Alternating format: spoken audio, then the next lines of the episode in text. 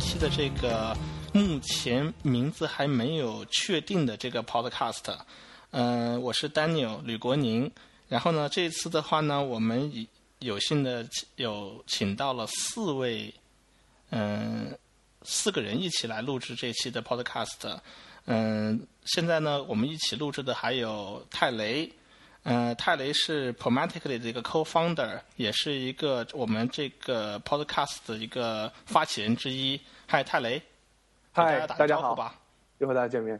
好，嗯、另外一个呢，大家也熟悉了，也是参加过我们第一次嗯、呃 podcast 录制的丁丁。嗨，丁丁，给大家打个招呼吧。嗨，大家好，又跟大家见面了。嗯，我们第一次的视呃视频呃，我第一次的这个 podcast 录制的时候是由我泰雷和丁丁一起录制的，然后我们有一个也是这个 podcast 的发起人，他不在现场，但是在第二期视频呃，在第二期的音频中呢，我们把他请了过来，他就是我们的 Kevin。Kevin 呢，现在是在美国的亚特兰大生活，嗯、他是一个在线的 Ruby on Rails 的呃教学项目的呃发起人，以及现在的一个呃主要的一个呃，我不知道该怎么说，teacher 对，就老师就好了。老师啊、k e v i n 你好，大家好，大家好。嗯，这期的话呢，我们主要的话呢，就是想跟大家聊一聊这个在线教学这么一个主题。呃，Kevin，呃，我们都很想了解一下你现在正在做的这样一个叫做 Go T Live 的这么一个项目。哎呀，这个名字我一下子可能很难把它想起来，先给我们介绍一下这个名字好吗？呃 t l e a f Academy 就是我们的这个名字。我们其实是今年的一月，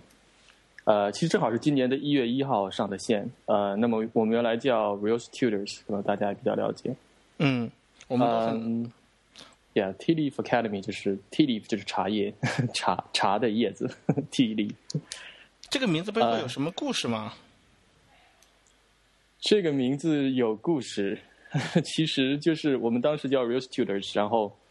我和我的另一个 co-founder Chris，然后我们在一起讨论说，这个 Real Tutors 面太太窄了，然后我们希望能够做成一种在线学校的这种感觉，然后我们又 又又没有名字，然后就大概一天整天晚上就在那里就想各种各样的名字，然后想了一些很这个很 cheesy 的名字，很这个。呃，怎么很肉麻的名字，像什么 Ignition Academy，像啊、还有还有什么呃，想了几个吧，呃，但是这个呃，这个网网址特别不容易去注册，很难找到说又又简单，然后我们想要 .com，然后又简单的又呃又比较容易记的，然后这个又不会拼写起来又很方便的名字，然后。就找了半天，最后说，哎，好像 T leaf 可以，然后前面加一个 go，就 go T leaf，、哦 就是这样。就是因为这个 domain 恰好那个时候呃可以注册而已。啊，就是 tea leaf 就是茶叶，然后前面加一个 go go tea leaf。对对，啊，说到很好。说到名字的话呢，我们第一期的时候，我们在录这个 podcast 的时候，我们还没有名字。然后经过第一期发布出去以后，大家很多人都给我帮助我们起了很多名字，嗯，也有一些名字非常好。然后我们我们自己在没有名字的时候，我们把它叫 New Podcast。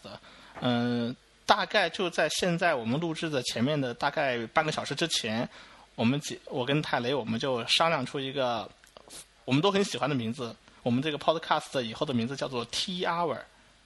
呃，也是跟茶有关。对，T hour，不错啊，我现在正在喝茶。我也在，我也在。嗯，那呃，Daniel 要不要说一说这个名字的来历啊？当然了，这个这个让谁说呢？其实 T Hour 应该是钉钉创始的，钉钉第一次把这个名字叫 T Hour，然后我跟我泰雷和钉钉，我们三个人对这个 T Hour 其实是很有感情的。钉钉，你能给我大家介绍一下为什么你当初把它叫 T Hour 吗？嗯，其实这个是因为我们之前在 Intradia 的时候，然后我们大概有那个时候有十五六个人，然后就是说每个周五的晚上，我们就决定把这个时间，然后让大家聚在一起，一起聊聊发生的一些事情和一些新的技术啊，每个人可能这个周周在玩的东西。为什么想做这个事情呢？因为大家知道，就是 Intradia 它是一种在中国这边其实是 remote 形式，我们分布在很多城市，可能每个城市有些城市可能多一点，有个三到四个人，有些城市可能就一个人，然后大家都不在一起。但这种时候就是说，公司之间、同事之间的。那个联系其实不是很紧密，我希望能更加增强大家一些凝聚力和了解，所以说我希望有每周有一个固定的方式让大家一起来做交流，然后我们把这个 T R a 基本上在我离开 i n t r a 讲，基本上一直做了大概有一年半，然后大家其实对这个都觉得很不错，因为应该来说算 i n t r a Idea 这么多年来举办的最长的一个活动，然后这里面其实每个人从这里面都学到很多，因为每个人都。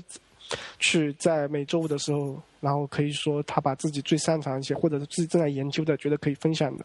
然后一起来讨论一下。然后我们有我们我我们采取的是跟这个 podcast 有点不同的是，我们采取的是那种有点就是 share screen，在家讨论形式，但是这种讨论其实也是差不多的。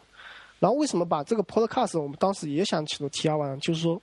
我们上次第一期发出去以后啊，有几个像陈凯啊他们和 Andy 他们其实说这个形式很像嘛。然后我们自己的确是非常喜欢这个名字和非常喜欢这个名字背后给我们带回来那种回忆，真的是一个非常美好的回忆。所以说我在想不出更好名字啊，我更愿意把这个 podcast 叫做一个 T R One。我喜欢 T R One。真是对 T R V 非常非常多美好的回忆。然后我们把原来在 Intradia 做 T R 给扩大了化了，把它做到对对一个整个社区，真的是非常感情非常重。对，所以实际上这我我就怎么讲都是有关联的。就是说，呃，以前的话，呃，这边我们这个整个 Intradia 的活动叫 T R，然后后来呢，可能有一个也是怎么讲，我丁丁还有这个 Kevin，还有我们的另外一个同事。后来又一起做了一个叫 Book Club，就是我们也是内部的几个人，每周读一本书，然后来分享这本书的内容，可以是技术，可以不是技术。其实这个活动也让我想到了 T Hour，然后现在我们做这个 Podcast，然后又想到了以前的这个 T Hour，然后就觉得哎，好像有点关联，所以说都觉得这个名字好像比较好一点，然后以后也都是这样的形式去分享我们的东西。对，你们觉得 T Hour 的话，把它叫一个中文名，该怎么翻译？哈。我不知道。嗯，茶点茶点时候，茶点时候，茶歇时间，茶茶点 podcast 啊，茶点播客。好的，先用英文吧，或者叫大家来喝茶。挺好的，挺好的。喝茶好像不是很好哎。啊。更随便一点。其实，因为以前一开始 Intradia 在那个他们的那个大家一起的那个在线在线聊天时间叫咖啡 hour，咖啡 hour 的话，通常都是在周五的凌晨零凌晨五点钟。然后我们做中国这边人的话呢，每次都没法参加。然后呢，我们为了照顾到我们这边中国 team 的这些。这些开发者的话呢，我们就选一个在中国比较合适的时间，然后名字要跟咖啡 hour 要有一些关联。后来我们从咖啡 hour 就变成了个 tea hour，因为茶是中国人最传统和也最典型的一种饮料。嗯嗯，开来你呃，你们身边的朋友有没有有没有被喝过茶的？哦，你这个意味。意味深长，你这个。我们昨天我还在讨论这个话题呢。我们在讨论，刚好我在跟一个人讨论如如何去喝茶，怎么去喝茶。很简单，我举报一下你，你可能就可以去喝茶。就是目前还没有人帮助我去举报一下。哦，OK OK，这个话题，这个话题要浅浅尝辄止。OK，不然我们就不要办这个 Podcast 了。OK，呃，回到正题啊，呃，Kevin，你在亚特兰大待了多久了？呃，亚特兰大待了快一年，我是去年的夏季的时候搬过来的。哦，那你也就是说，你并不是在亚特兰大一直待在那里，但是你好像应该在美国这边有很多年的一个生活经历，或者说是工作经历。呃，对，我是呃，我先到美国来上学，然后。在美国工作了，我我在美国待了很多地方啦，所以现在呃宾夕法尼亚州上学，然后在德州的奥斯汀生活了一段时间，在 IBM 工作那个时候，然后搬到加州，然后到佛罗里达，现在到 Atlanta，所以还蛮蛮辗转的。OK，介绍介绍一下你 IBM 工作经历怎么样？IBM 的工作经历，OK，那个时候还是呃，那时候刚毕业嘛，刚毕业的时候，然后正好一段时间经济不太好，工作不好找，然后恰好有有一个 IBM 的这个呃有个机会，然后我就当时就去了，反正也不太知道要干嘛。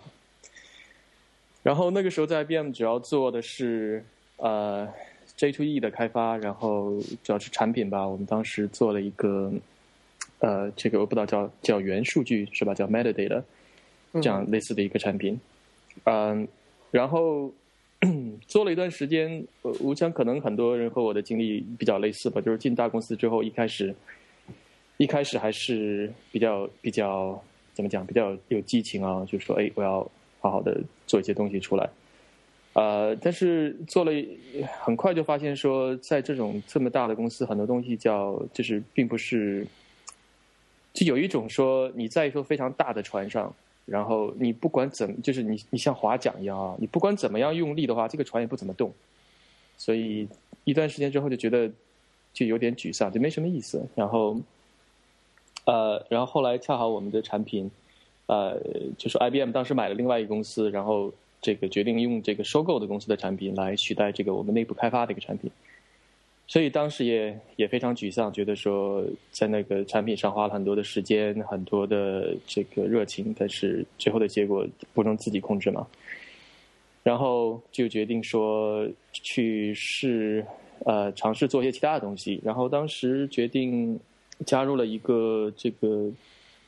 比较和客户比较接近的一个一个项目一个团队。然后我们当时是做这个解决方案，就是用 IBM 的产品来做一种解决方案。呃，然后当时另外一个原因来来做这个工作呢，也是因为有很多的这个出差的机会。呃，我当时还是呃对这个非常热衷啊，所以当时真正真的是呃在三到三四年之内吧，是全世界范围内的出差这个旅行，基本上这个几大洲啊什么，呃都去了、去了很多很多国家。是多长时间范围内出差？大概是四年吧，我这个。三到四年之内哦，那、呃、那就说明你在 IBM 的工作经历是很长很长的一个工作经历，还是你只是在 IBM 这个工作过程中的话，你会有经常出差？对，是在 IBM 工作的时候会经常的出差，啊、尤其是就是我从开发从这个开发团队里出来之后，啊、加入这个解决方案的团队，呃，那么这个还是因为当时。呃，选择这个工作的原因，就是因为他有这个到处全世界旅行的机会，啊、呃，所以还是还蛮开，当时还是蛮开心的，因为经常有机会就，我记得当时我一个室友就跟我讲说，啊，那时候真是经常的走，就是说一周可以不是一周，一个月一个月基本上出去一次到两次，呃，然后我那个室友经常跟我说，因为我我当时住在加州，然后。啊、我住的地方叫 Mountain View，然后 Mountain View 的边上有个小城市叫 Fremont，啊、这个 在东湾很近了，开车很近，大家在那边的华人经常去那儿吃饭什么的，啊、然后我当时的室友就说，我经常跟他说，哎，我我明天我明天去印度了，然后说，哎，我明天去什么以色列，然后他后来他就经常跟我讲说，哎，你讲这个去这些地方，好像跟别人讲说去 Fremont 吃饭一样，那 没什么就感觉。就是，确实是当时那种一这样一个生活的状态吧，还还挺好玩的。然后后来这样做了一段时间之后，觉得也有点累了，呃，地方也走的差不多了。很长很长的一段经历，因为因为我们做 IT 行业从业的来讲的话呢，嗯，三到四年的在一家公司的，就是工作三年到四年是一个很长的一段经历，而且尤其是在国内的话呢，你工作三年到四年之后的话呢。如果你还是在一家公司，那么你可能已经发展到公司的可能是中层，或者是到了一个领域或者某一个某一个部门或者某一块领域这一块的这种这种嗯、呃、leader 级别的这种这种职位了。而且我发现的话，你好像去了好多地方，从宾夕法尼亚，再到佛罗里达，再到奥斯汀，然后再到现在的这个嗯亚特兰大。哦、不是。那是后来了，后来后来很多的这些经历都不是在 IBM 了，就呃，我就是我从在做这个呃解决方案这个工作做了一段时间之后，我从 IBM 出来，呃，然后后来去了 HashRocket，是一家呃 在叫 Ruby Consultancy，我知道你为什么笑，这个 HashRocket 和 Intuit 是死对头啊，是的，对对，这这应该有背景知识啊，这个要不要说呢？丹尼要不要介绍一下？呃，泰瑞比较，泰瑞对这段经历会很有那个，会很八卦。对，欢迎八卦。对，是呃，我们就是我丁丁还有 Daniel 以前是这个 Intridia 这个公司的，然后呢，呃，在美国呢，Intridia 做 Ruby Consultancy 呢有一个非常对等的，呃，算是对手吧，死对头，就是就是那个 Kevin 以前的公司叫这个 HashRocket，啊，这两个公司呢，怎么他们他们的这个。死对的关系主要是怎么来的呢？就是有一次在一个应该是 RailsConf 还是 RubyConf，具体我不记得了。就是这个呃，这个 HashRocket 的这个创始人也是非常社区里非常有名的，叫呃，他名字应该怎么念？叫 Obi 还是 Obi？对，Obi Obi Obi Fernandez。这个人应该是呃写了很多书，然后呢，在呃 Ruby 社区也是很活跃的一个人。当时 Zed Shawn 退出的时候。也说这是 Ruby 社区唯一的一个珍宝啊的这样一个级别的人物，他在这个一个 presentation 上面，呃，就是在商业上也不算诋毁，反正就是骂了一下这个 Intridia，然后呢，后来引起了很很大的这个反响，就是就认为他说他不应该在一个技术的会议上面去做这种商业上的攻击，然后因为这个事情以后呢，Intridia 呢就和这个 HashRocket 成为了死对头，然后以前我们做的项目叫这个 Presently 嘛，就是一个。呃，企业内的一个微博，让你基本上每天都可以看在那上面的人啊，各种调侃这个 HashRocket 的人。然后后来呢，真正遇到第一个 HashRocket 的人呢，就是 Kevin 啊。然后发现这个人原来如 如此有亲和力啊。所以呢，就是我们这个组织呢是民间组织啊，所以说这和这种官方的是没有关系的。嗯，对。OK，印象最深的是有一次，呃，我忘了也是一个 RubyConf 还是 Rails Conference，在美国召开的时候，刚好那次 Conference 的话，Intridia 的人跟 HashRocket 的人都参加。然后到了那个 Obi 的那个 session 的时候的话呢。呃，当时我当时我就看到我们公司里面那个那个微博上面，Presently 上面就开始说，哦，下一个是 Obi，然后公司里人就开始全体都开始躁动起来，开始调侃 Robbie 的那个话题。然后我当时我还不清楚是怎么回事儿，然后我说这怎么回事儿？这怎么了？然后我还就问那个钉钉，然后就 Terry，然后我才知道哦，原来还有这么一个梗儿。没错，这个是比较传统的。K 啊，其其实那个我以前有听那个 Kevin 介绍过他在这个 HashRocket 里面的工作的一些情况，就是我觉得很很有意思。然后希望这个 Kevin 再给大家也介绍一下你在这个 HashRocket HashRocket 里面如何工作的，他们是如何工作的这样。那那个，要不然我们再，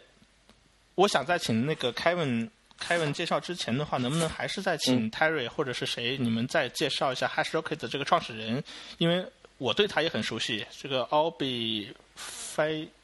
他的 Obi Fernandez，Obi Fernandez。啊，对，Fernandez，他的这个个人的这个，因为他其实是一个 Ruby 推动 Ruby 和推动 Rails 和敏捷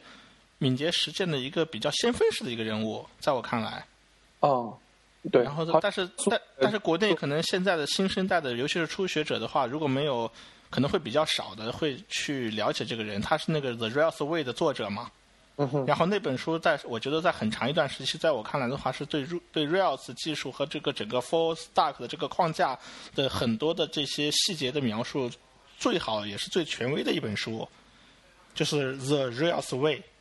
但是好像在国内的话，我们从来没有机会，或者从来没有什么。人会有机会把他请过来，给我们来做一些主题分享呀什么的。然后社区里面也很少人讨论这本书。然后呢，要不然也也请那个凯文能够给我们介绍一下这个人好不好？呃，可以啊。欧比是欧比，当时是在呃在 ThoughtWorks 出来的。他一开始是在 ThoughtWorks 做，嗯。应该是领队吧，领队这样一个人物。然后他是在最早在 ThoughtWorks，呃，这个大我觉得大家都应该比较清楚了。在中国，我觉得 ThoughtWorks 也还算比较有名气的。嗯，他在 ThoughtWorks 推 Ruby 的这个这个语言和 Rails，呃，因为当时还是就是都用呃这个 J2EE 嘛，在 ThoughtWorks，呃，然后他推动了一段时间之后，就决定自己出来。当时是不记得是哪年，是零零七年还是零八年吧？嗯，大概是零八年左右，然后出来创办这个 HashRocket，在在佛罗里达，就 Jacksonville 这个地方创办这个 HashRocket。嗯，当时的时候，这个 HashRocket 还是这个非常的，当然现在也是了。呃，就是，但是当时这个 Ruby Consultancy 要比现在少得多，所以 HashRocket 的名气是非常的大的。嗯，然后很多的这个呃社区里，不管是新的技术啊、开源的项目啊，都是 HashRocket 来来推动的。嗯，他自己写了写了一本书叫 Rails Way，刚才 Daniel 讲了，然后后来呢，又又呃叫跟进了一本书叫 Rails Three Way，对吧？讲这个 Rails 三。嗯，而且他，我觉得大家如果感兴趣的话，可以去 Google 一下他的一些 presentation，以前给的。他是一个非常这个 controversial 的人，是一个非常怎么讲，就是呃呃。这个非常比较高调吧，就非常高调的。然后他讲过很多的很多的，就是 Rails 方面的东西，讲过很多的这个，呃，你 可以看得出来嘛，在这个 Rails Conf 上，这个直接把矛头指向 Intuition，啊，讲过也很讲过很多这个怎么样创办 consultancy 啊，包括怎么怎么怎么经营 consulting 啊这一类的这类东西都是非常当时非常受欢迎的。嗯。我觉得他的技术方面和他的这个 presentation 的方面，包括他的这个 social 方面的话，都是非常优秀、非常出色的一个人。而且我看了他的很多很多的 blog，以及他，他以前好像在 Twitter 上是非常活跃的，但是不知道为什么这两年，去年至少在去年，我感觉好像他很少出现在。这个 Rails 的这种大会啊，对这个圈子里面就很少看到他了。难道是因为这个事情毁掉了？呃，他现在他现在已经不在 HashRocket 呃工作了，他现在自己出去创办了一个另外一家公司。呃，哦，Anyway，他那有点像 Jobs 这样子吗？是被自己是被自己 founder 的公司给 fire 掉了吗？啊，这个中间有很多故事了，呃。好像还没有那么简单，没有那么简单，Yeah，exactly。OK，OK，话不能说一半，你看着怎么把这个话题结尾吧。所以这个人就是就是很很有意思的一个人。当时，Yeah，当时他和他和 HashRocket 内部有些矛盾了，但最后他还是就自己走了。啊，哎，那你在 HashRocket 做了多久？呃，我在 HashRocket 一共做了一年多。一年不到一年半吧，一年几个月。啊，那你当时你是加入 HashRocket 之前你就开始做 Ruby？Sorry，啊，你在加入 HashRocket 之前就开始做 Ruby 呢，还是在 IBM 的时候开始接触 Ruby，还是以 Java 转过去的？我挺感兴趣的。那个时候你的状态是什么？我是我对 Ruby 还有 Rails，呃，其实同同一个时间知道的。呃，那个时候还是很早，那时候还是那还是零点几的时候那个 version，呃，然后那时候 DHH 啊，零六年，零六年大概是吧，零零六零零可能是零七年吧，零六零七年左右。嗯，零七年的时候已经有一点一版了，如果记得没错。那应该是零六年，那个时候他那个时候刚出来，那个时候刚出来那个十五分钟的 block video。啊。然后当时看了一下，觉得哎，这个这个好像很不错，因为我当时在做 web 方面 J2E 的东西嘛，所以觉得哎，这个这个好像。真的是很很简单，但是没有没有太大的没有太大的去注意啊。当时给我后来有一个很，当时在 Java 界，我不知道大家以前做过 Java 没有，还蛮有名的一个人叫 Bruce Tate，他写过一本书叫 Bitter Java，对吧？苦 Java。嗯，然后当时很几个月之后，他就非常高调的推 Rails，然后他就说很多他的项目以前要几个月的项目，现在啊非常快的能做出来。所以这个让我对 Rails 又有了更一步的兴趣，然后就开始自己尝试了一些东西，呃，去做一些很简单的小东西，呃，但是也是算没有太就是这种太认真的去做，只是说这个一种更多的是一种尝试的东西。呃，然后后来真正接触是呃，在 IBM 后来有个机会说做一个内部的 App，然后反正别人都不太 care 我用什么来实现，我就就自己一边学着一边算是一个 CMS 吧，就是呃做一个内部的这个这个呃管理的系统，嗯，所以我觉得在听这个 Podcast 很多的同学可以尝试用这个走这条路啊，就是如果你们有些内部的项目的话，然后。啊，你也不用告诉领导你们用要用什么方案来实现，反正就自己一边去学 Ruby，然后一边去做这个项目就可以了。啊，我记得当时的进度是让所有的人非常的吃惊，因为大家都习惯那种一个是在大公司里比较慢的，还有一个是这个做做 Java 本身就是一个不会很快，所以大家又很吃惊，然后又很开心啊，然后我又学到了东西，所以大家都很 都得到了好处，不错。嗯，到。当你掌握了 Java 之后的话，那那你那你就是以一个有一定的 Java 经验的时候的话，你从 IBM 出来以后就加入了 HashRocket 吗？对，我从 IBM 出来加入 HashRocket。啊，那 HashRocket 这一年是怎么样的一个经历啊？嗯，在 HashRocket 的这个经历是，我觉得对我就是整个包括在 Ruby Rails 这方面的这个学习是非常非常的非常非常有意义的一年，呃，进步非常非常的快，嗯。有一句话啊，有一句话叫在 Hashok 内部比较，呃，怎么讲？大家都都这样讲的一句话，叫说，在 Hashok 里面的年相当于好像是狗的年一样。呃，怎么讲呢？就是说，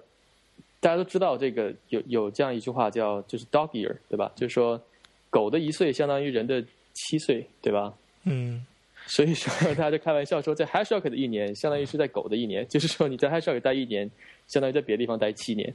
啊，就是这个感觉。呃，因为它整个这个，就是整个这个环境让你学到的东西，呃，比如说包括这个 pair programming，对吧？就是说，呃，这个我知道你 g i 还不是这样做的，就是说在 HashRocket 是百分之百的结对编程。也就是说呢，你任何时间都是和在和另外一个人在一起去去写项目。呃，那么这个游戏对于新手来说是非常非常好的一个这个学习的模式，因为就你每天讲八个小时的话，都有一个非常有经验的人坐在你的旁边，呃，然后一起做项目，然后任何时刻你都可以问问问题，呃，去学这个人是怎么做的。我大概能够，我大概能够明白为什么 Intridia 不是百分之百的 pair programming，因为。HashRocket 的话，它首先它是要要求你就是 onsite 工作，对不对？对，没错。你必须要去办公室，你必须要从从几点和几点，就至少这个时间大家要坐在一起。嗯哼。然后两个人可以用可以用一个键盘、一个鼠标，然后一个显示器来工作。啊，Intridia 的特点是这样的，就是 Intridia 所有的人都是 remote 的方式去工作，因为就是这个 remote 的方式工作的话，其实给这个 pair programming 和这种 manager 和这个项目管理就是完全就用了另外一套不同的方法，所以可能 pair programming 可能某种方式来讲的话，它是用另外一种方式，可能大家用一些异步的沟通工具啊这样的来做，包括现在现在像钉钉他们在做的这个产品和钉钉他们现在的工作方式，包括我自己的工作方式，依然是这种异步的方式。我想，anyway，呃，对，但是。我们也很难会有这种 pair programming 的这种体验。你在你在 HashRocket 这一年，你都是在跟你的不同的同事在 pair 去做所有的事情吗？对，是的。呃，在 HashRocket 里面有有一个叫这个 pair rotation，就是说，呃，一般来讲，比举个例子，比如说，我现在我在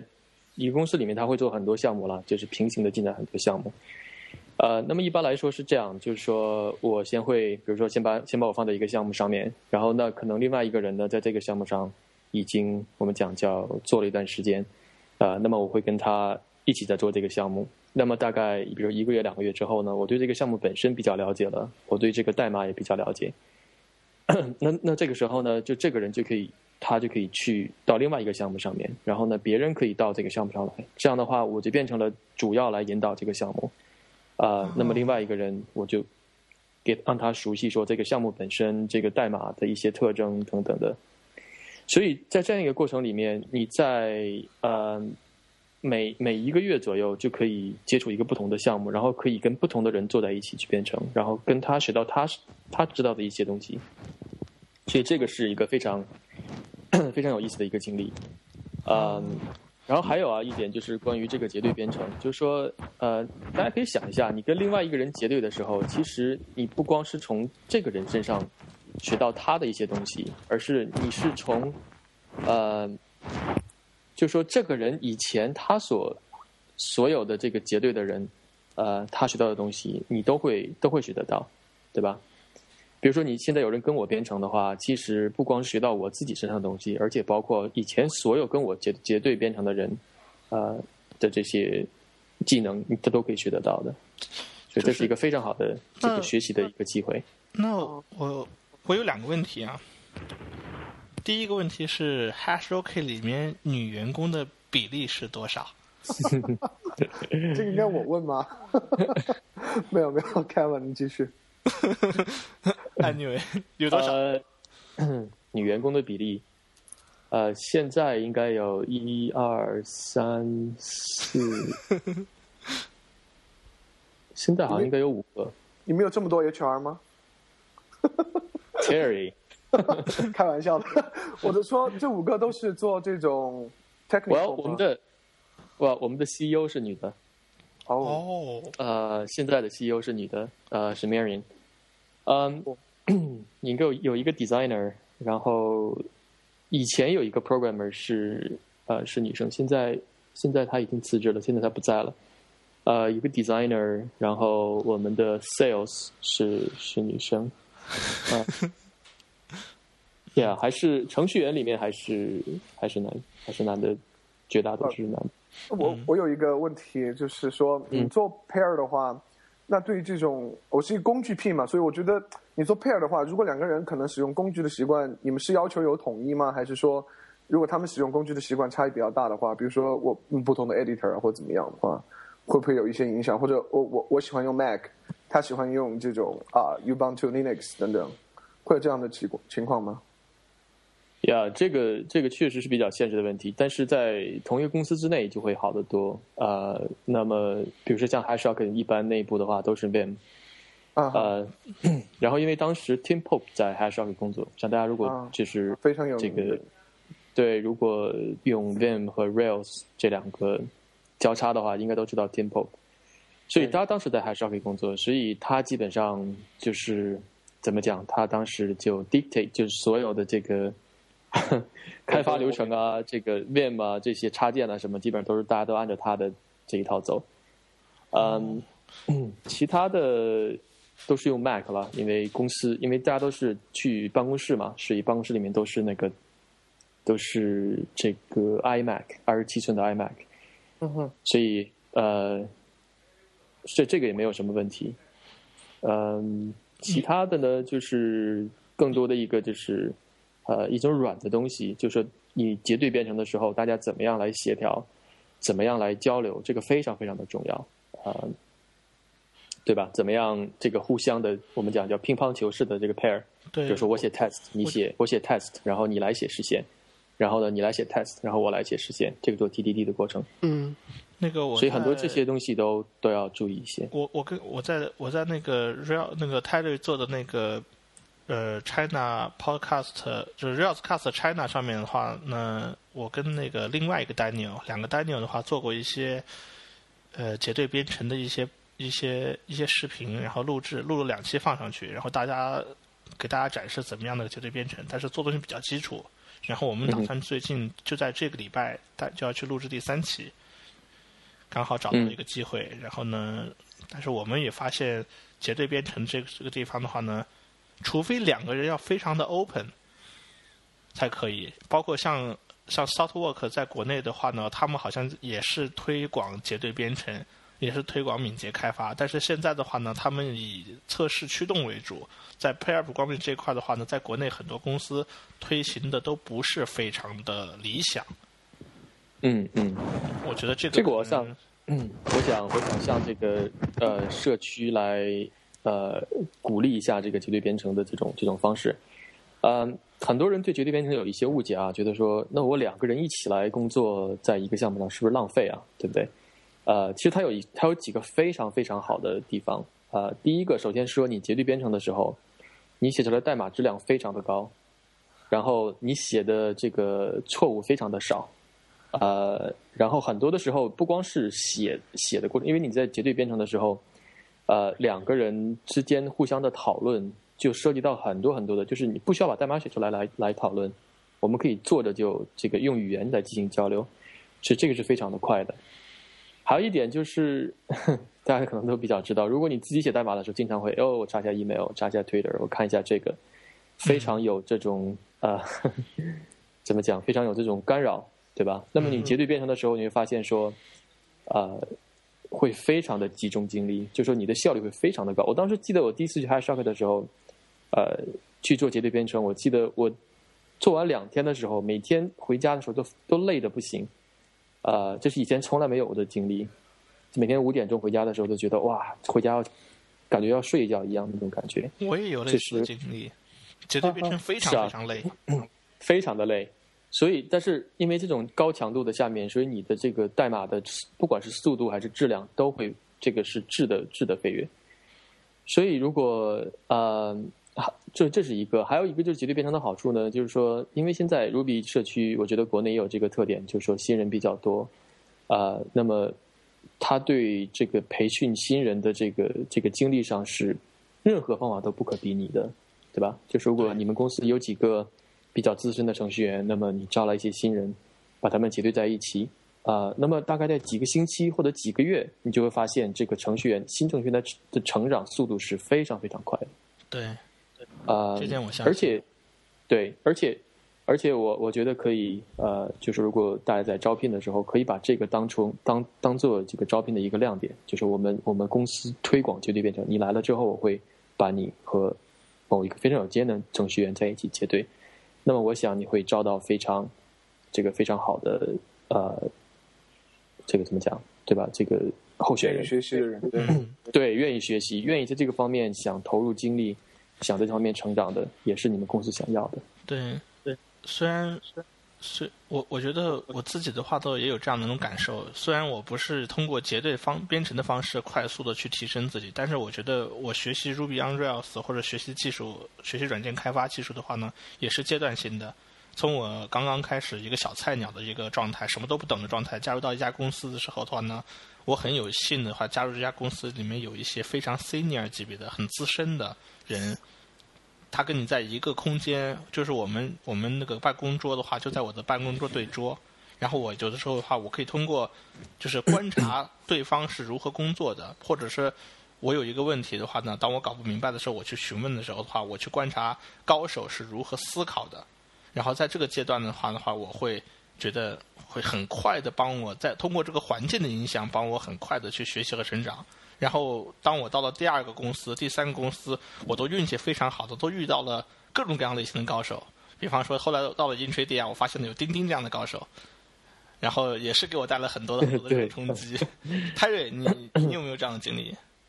啊，你说是什么经历？就是一种通过从你的这个生，就是工作环境中的高手身上学习，能够帮助你快速成长。OK，这个我真有一个，就是我。呃，我在我我在我第一家公司是在成都的一家本土的公司，叫做这个这个 OmniQuest。然后呢，呃，那个时候我是大二的时候，可能大二接近大三的时候，我就想出去这个找实习。我不知道，呃，当然有一些原因，我当时很慌，想出去试一下自己能不能在这个社会上生存。然后当时就去找了找这个 Ruby on r a i l 的公司。然后呢，成都只有两家。然后呢，我找到了其中一家，其中一家就是我现在的这呃不，以前就是加入这个 OmniQuest。然后当时呢，这个去工作的时候，我真的是一个真正的菜鸟，那时候连 Subversion 都不知道是什么。但是 Ruby on r a i l 呢，就是呃看过那看过两本书，然后简单的写过几个应用。然后当时就跟着一个呃一个美国的工程师一起工作，这个人非常的厉害，在我看起来，呃他已经有五十多岁了，那个时候他是在一个。只有唯一一个员工的一个 consultancy，就是算他算是这种独立咨询师了。然后我跟他一起工作以后，学到非常非常多，包括啊 TDD 啊一些 Agile 的 process，包括怎么写写更好的代码，都是从他那里得到的。而且这个人很有意思的就是说，呃，他发现我的代码有问题的时候，他是不会帮我改掉，他会写一封很长的 email 给我指出每一个问题在哪里。就说他这个写的这封 email 的这个长度，完全就可以改我那个代码改五六次了。但是他每次都是把这个 email 写给我，让我自己来改。我觉得这种方式真的对我的帮助是非常非常非常大的，所以我非常感谢这个人。当然，我后来其实和这人联系也很少了，可能他也不会听这个 podcast。但是我觉得他对我的帮助非常非常大。这人叫 Tim，可能现在都有六十岁了吧。那丁丁。你你在一开始接触 Ruby 或者在学习 Ruby on Rails 这个东西的过程中的话，你身边有没有高手？嗯，其实也都是现学了。不过我主要是我之前的一些经历，可能让我比较快的学习。因为我像我在学校的时候，其实也是因为当时进大学的时候也不知道电脑能干嘛，也不知道电脑能编程，然后很很荣幸，就是很幸运的是我。那个时候就是说开始接触的时候，我知道有 Linux 的东西，然后我就去玩这个 Linux，然后在学校里参加了一个 Linux group，然后在这里面其实遇到了很多，就是说对各方面可能都有擅长，然后跟他们一起接触的时候，然后学会了知怎么去去，就知道了 Open Source，然后在知道 Open Source 的时候，就很多看了大量的就一些 Open Source 的代码。然后也参与了一些项目，这个时候其实对我的提升是非常大的。这种，但是这种更多是一种身边大家一起来做的时候，倒不是说有非常好强的高手在指导，而是大家一起在。其实 Open Source 就是一个非常大的圆，大里面的人虽然他不不是手把手的在教你或者什么，但是他他里面写的这些代码风格啊，各种他们思想，其实我从这里面学到的真的是非常多非常多。哦，那。那那你跟我们还是很不一样的。刚刚刚刚我有一个第二个问题想问 Kevin 的，就是既然能够在 Hash Hash r o c k e s 工作一年，相当于在其他地方工作七年，一个主要原因就是你可以通过结对编程的方式，可以通过别人身上学习很多很多的思路也好、想法也好、经验也好，或者说技巧也好、知识，然后通过你快速的学习、成长和提高。但是如果你要是以你你这样的话的话，你就是通过看高手的代码。通过自学的方式来成长，我能我能这么去理解吗？嗯，也不是，这因为大学经历可能给我造成的，就是说我在更多是在参与我们知道是，然后自己就是说，当你去参与关注这块的时候，你在看代码的时候，你自然会去写代码嘛，因为很有有你会遇到问题嘛，然后有时候你需要去 hack，有时候你要可能需要新写一些东西来完成你的平时的一些日常学习啊。这个时候你就在慢慢写代码的时候也是一种锻炼。然后当我毕业以后，因为我很荣幸，就是说我遇到两个人是对我影响比较深的，一个是 Hi Mas 唐建平，他是目前是淘地的一个合伙人之一。然后我跟他一起在做一个创业项目，那个时候是 PKL，这是我们第一课用那个 Rails 去尝试一个项目。这个就是说，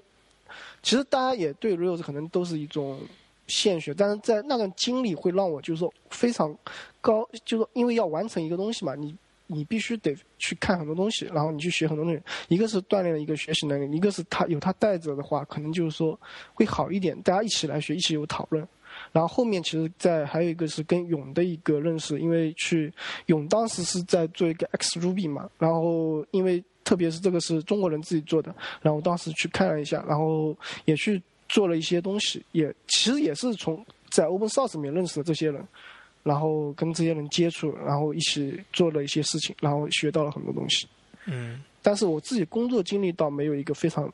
非常一个面，就不像那个，因为我自己很多其实是 remote 的一种工作方式，很少会跟同事在一起工作。嗯。刚刚你提到这边，你提到那个勇的话呢，就是他的中，他也是个中国人，现在也是在美国生活。他的中文名叫做薛知学勇，智学勇，知学勇那个对。为什么我老是记为他叫学勇志呢？这不正常吗？比如我叫丁丁叶呀。OK，好吧。我一直以为他叫学勇志，知学勇。OK OK 啊。他也是那个，他是那个 X Code X Ruby 的发起人，也是 X Ruby 的助理。嗯，X Ruby 这个项目很有意思。当时在 X Ruby 上面有一个比较比较活跃的，我认识的就有三个人，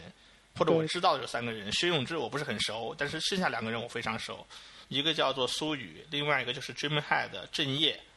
然后呢我那天好像有看到他。对对对，呃，不过后来的话，那个 X X Ruby 项目的话呢，后面就嗯没有什么发展了，被是 J-Ruby 倒搞掉了。不是说好像是因为他跟绝路比是两种不同的方向嘛，呃，我就就是说从目前来说，其实绝路比那种那种更像是一个一条正确的路吧，嗯。因为 X Ruby 目的是想把这个 Ruby 代码变成一个 Java 的，但是绝 Ruby 是相反嘛，他想把 Java 的代码变成 Ruby 的，或者是它是一个解释器嘛，所以有点就说两个可能是在思路上有点不同吧。嗯毕竟目前来说，Ruby 这本身的代码可能越来越具有那个，就程序员越来越越喜欢这个这个源，然后你去让他去 把一些，其实就是应用场景上会限制很多。如果你只是做到一个你写 Ruby 代码，把它编译成一个 class，然后你去主要是为了做代码保护的话，其实就在适用适配性上差很多。它不能把它给两方面的优点给结合起来。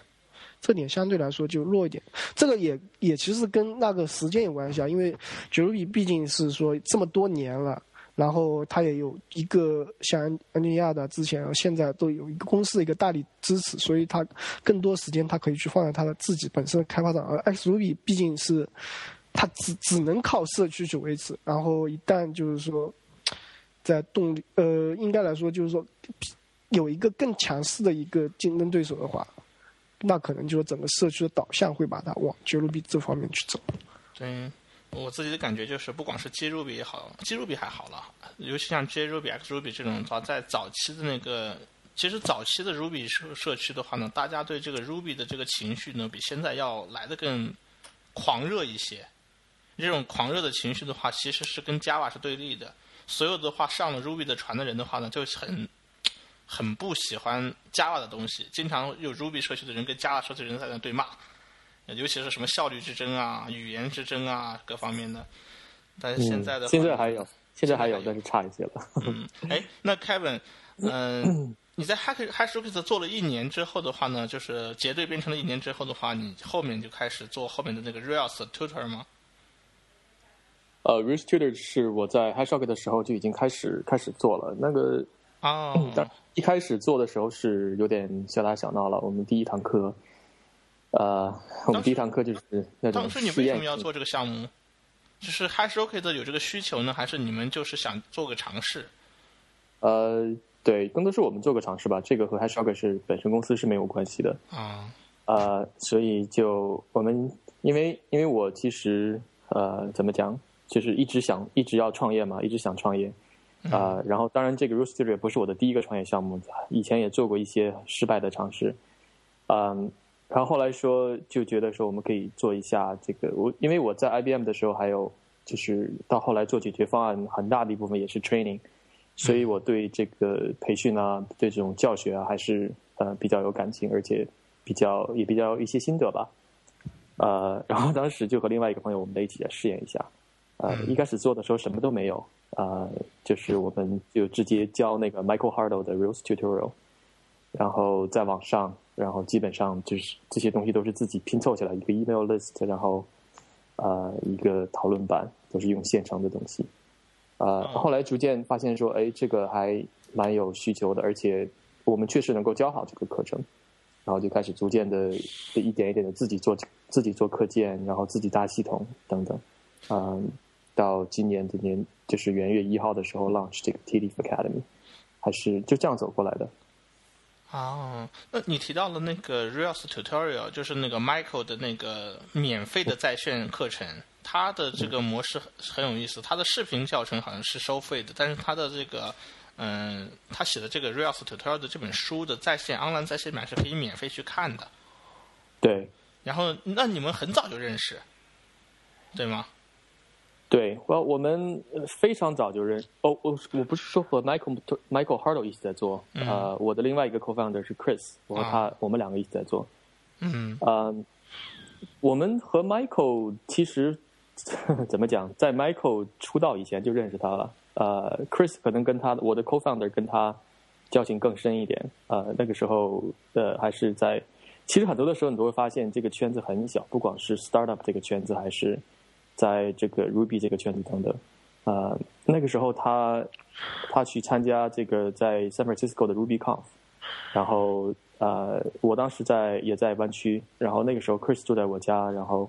啊，他想找人这个开车带他去去去 San Francisco 去参加那个 conference，然后他就在这个某在那个 conference 的上面去留了一个言，说谁诶谁能帮我帮我开车带我去，然后出来就是 Michael Harlow，所以他们在一直在那几天交流了很多。那时候他还 Michael 就是还没有怎么出道，没有什么名气，但是后来就开始。所以还有一点就是，大家可以多认识社区的人呢，多有一些这样的交流，因为你们现在认识的朋友以后都会一起成长，然后都会呃逐渐的有的去创业啊，有的去做技术方面啊，什么等等等的，都是以后很好的，会是以后很好的朋友。那你们一开始就，你们一开始就是那个 Michael 开始他有了自己的 Real Tutorial 的这个。这个这个教学材料之后的话，你们就一开始就拿着他的材料开始在是尝试教学，是针对内部呢，还是一开始就开始把这个视频当做，或把这个课程当做一个可以卖的一个这种这种这种？我们当时对我们当时是这样的，因为我们第一次的开课更多的是一种尝试嘛，我们想试一下说怎么样来教，然后我们能不能教好，所以当时的其实我们的价钱是非常非常的低。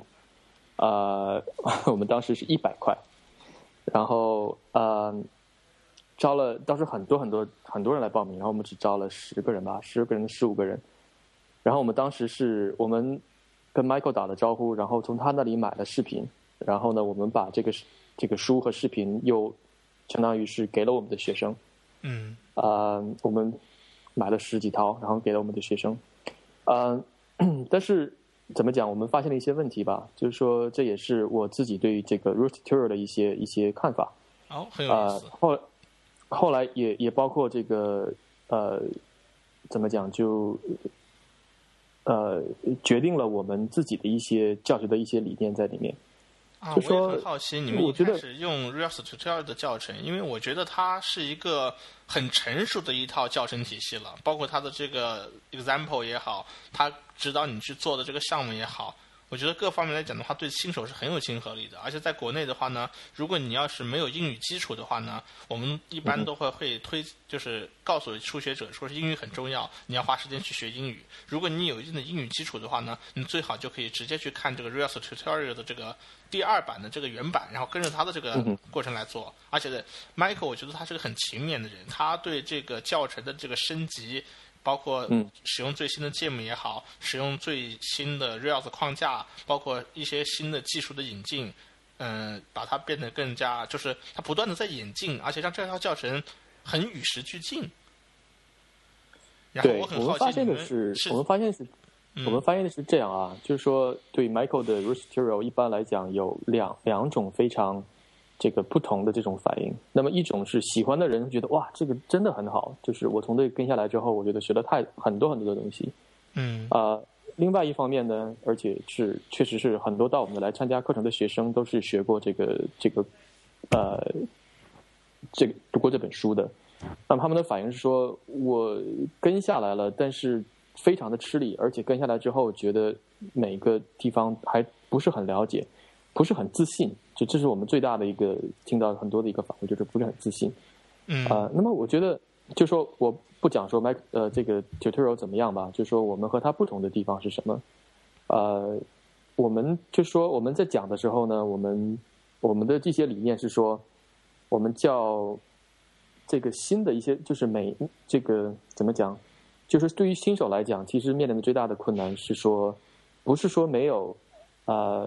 没有资料，而是说现在网上资料太多了，不知道怎么去 follow。而且很多的资料呢，就是说，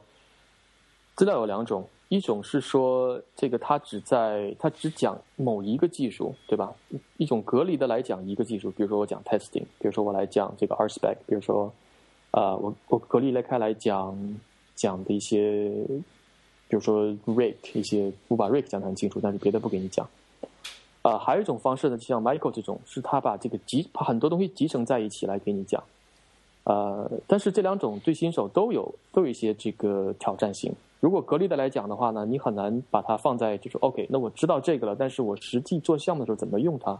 怎么把它结合起来来用？啊，那么这个这个集成的东西，这个这种教程来讲的话呢，也非常 challenging。因为我一开始的话，哇，我一开始什么都不知道，但是一下有七八个概念在那里面，我又要学 TDD，我又要学 Ruby，我又要学这个 Rails 本身的什么 Model Control 啊 MVC，然后我又要学这个什么 Capybara，然后这个我太多的东西，我一开始根本就没有办法，我去一下就乱了。嗯，所以，所以我们的这个教学方式更多的是说，我们是这个呃这个层次性的，一开始就是只我们什么都不讲，我们不讲 testing，只 focus 讲一点点 Ruby，对吧？然后呢，我们讲一点点 Rails，这个 Rails 本身也是层递性的，每一次大概三四天的时候，你只知你只你只需要学会一件事情，在这个三四天之内，然后到下下一个下一个这个单元。你只学一件事，然后所有东西都是结合在一起的。所以这样的话呢，就是说，在任何时刻，这个新手不会说同时需要面对很多的新的概念。呃，的确如此。对于 Rails 来讲的话，你要想完成一个项目，不管上是什什么样的一种类型的项目的话呢，你要对尤其对于新手，他确实是需要去克服很多很多不同的概念。呃，对，尤其是在。就是接触开源或者是 Linux 这些方面比较少的话，就是需要更多的东西一下子过来。从比如从 Windows 或者 Java 转过来的话，更是这样子。嗯，我个人觉得那个 Mac 的那个 Rust 这样的话呢，它是它的目标呢，我觉得还是挺明确的。它通过一个具有演示性的项目的话呢，能能够让你就是在很短的一个时间内，或者说。经历完它的整个这一个一套这个教程之后的话呢，就有了一个可以搭建一个完整项目的这个每一个层次都有一点经验的积累。虽然的话，对于真实做项目来说的话，可能你的经验还是远远不够的，你还是需要到真实的项目中去打磨，不断的去去写更多的代码，去积累更多的经验。但是它的这个目标还是挺明确的，它可以。教育就是它可以让一个人变得能够去胜任一个以一个初学者的角色去胜任一个基础的或者是一个 junior 的一个 Rails 工程师的一个职位，我个人是这样看的。但是呢，它很明显有，它有你你当你去用他的教程去教的时候，你遇到了两种不同的类型的学生，一种是觉得他的教程很爽的，并且看完了来找你继续学习的，或者是另外一种是。对于他这个教程觉得很难的，那你的教程能够完全去兼顾到这两种人？对我们其实更多的学生，因为来参加我们的课程的很多人是，我觉得这可能是国内的这个 Ruby Ruby 圈和呃美国的或者是怎么讲，就是呃国外的一个一个区别。在国内的 Ruby 圈，很多的程序员来到 Ruby Rails 都是已经在其他的领域上学过一些东西，知道呃比如说 OO，比如说知道其他的一些语言。或者是做过一些 Web 的东西，对 Web 的一些理念有所了解，所以他这样的话，他来过这个 Rails Tutorial 就会觉得没有那么吃力。呃，而且这样的学生呢，一般自己的自学能力啊，包括自己的这个呃呃怎么讲 motivation，自己的一些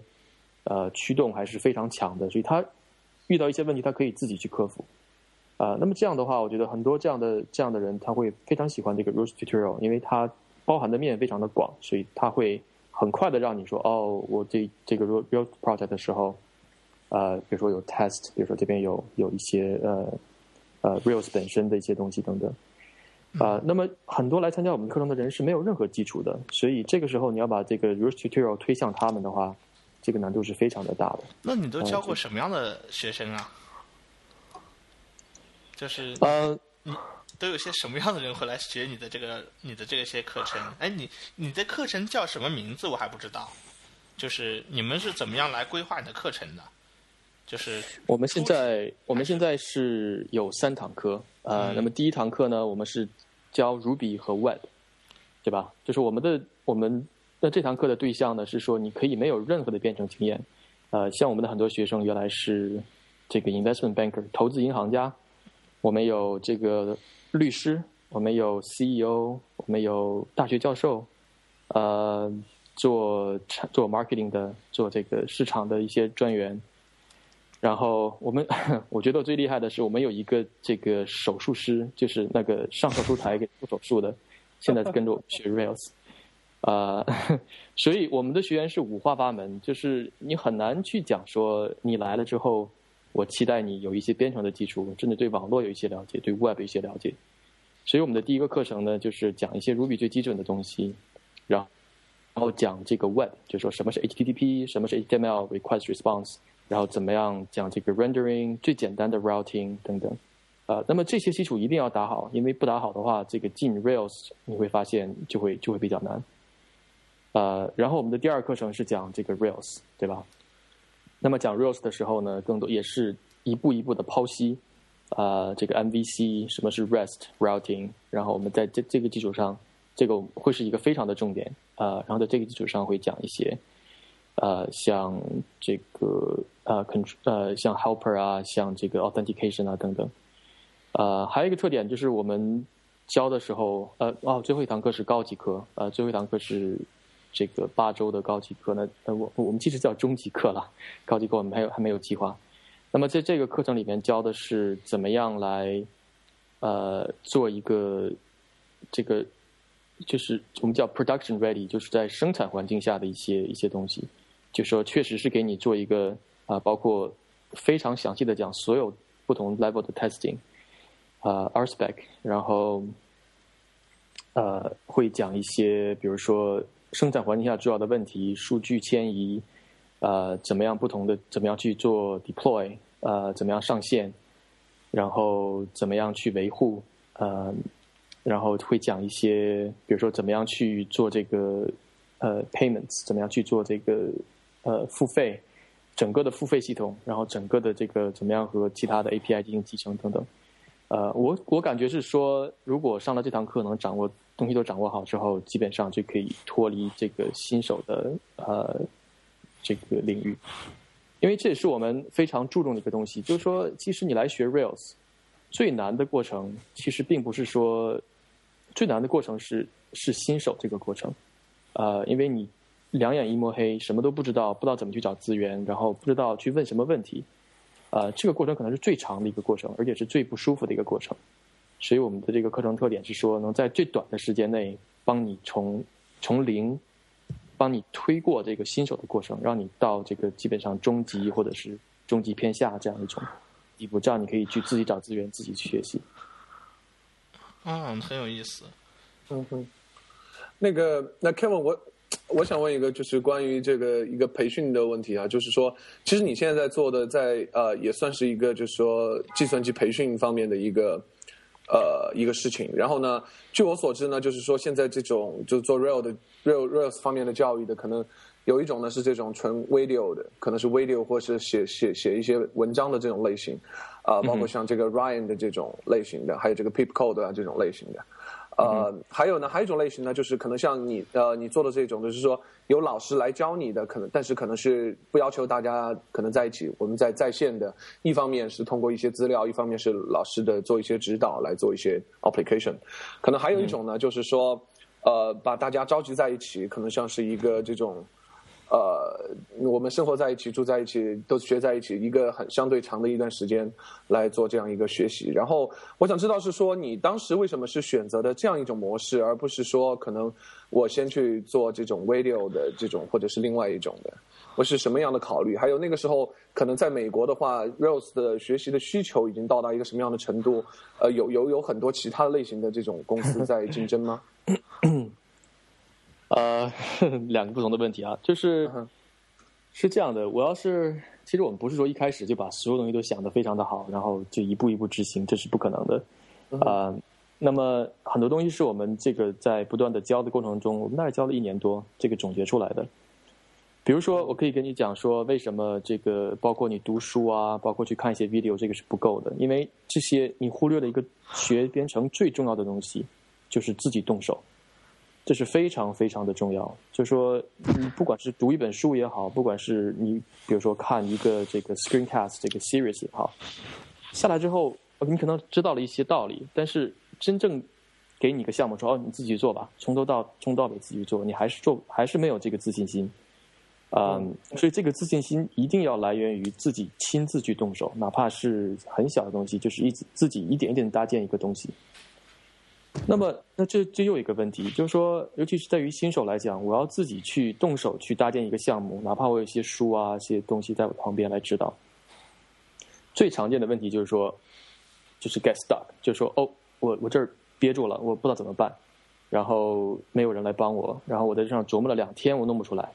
啊，这个是非常的，这个是非常难受的一件事情。那么我们我们知道有这个 Ruby China 这个论坛，啊，这个会非常的有帮助，但是很多的时候还是觉得会这个憋在一个地方好好久，所以这个这个呢就需要就说你身边有一个老师，呃，其实很简单，可能说他给你一句话就可以就可以告诉说你看一下这个就就可以知道了。啊，甚至告诉你说，你怎遇到问题的时候，就怎么样去找找答案，啊，什么地方你可以去找答案，对吧？像我们很多的有经验的程序员会忽略这个，但是对于新手来讲是是非常非常重要的。嗯嗯，通过所以这个是嗯，因为你说大娘你你要兼顾到的话呢，又有老师的就是这种手把手的教，然后再加上这种视频的方式去引导，然后你现在就总结出这样一套，就是由视频和老师。答疑的这种结合在一起这种教育模式，这样已经运营了有一年时间了吗？这样什么？就是这种模式，你运营了有一年多的时间了。对，我们有一年多的时间。嗯，还有一个非常重要的，大家可能都会比较忽略的一个东西啊，就是说，呃，这个我们是以课程来进行的，也就是说，你来了之后 sign up，然后开课，然后呢，很快就会有作业，就会有你的一个第一个单元你要。把这都搞懂，然后一个作业，然后单元搞懂，嗯，那么其实这个是很重要的，就是说大家都知道大家都很忙，我想大家很多人也都有说哦，我想学，比如说 Closure，我想学 Haskell，我想学其他的什么东西，但是一直就放在那儿，也也也不会有把它说我要真正的下决心把它学好，啊，那么这个课程本身的结构呢，也给了你一个一个动力，就是说非常明确的 deadline，就是。这个周六之前一定要把这个做完，下个周三把这个做完，在周六把它做完。所以，嗯，你只要只要不需要去过多的想太多，我怎么样去自己来安排这个学习的过程，啊，而且好像觉得有人会这个推动你一样，就就会更加容易的把它呃学下来，而不是说一直放在脑后面，就是有朝一日我会学它，这也是非常重要的一件事。对。从初者到中到 Rails 再到中级，呃，我这边引入一个问题啊，就是说，其实我们其实，在 Rails 二到三的时候，其实它其实有一个这种变化，其实有一个或者现在三到四的时候有一个很 很大的一个东西叫，就是说，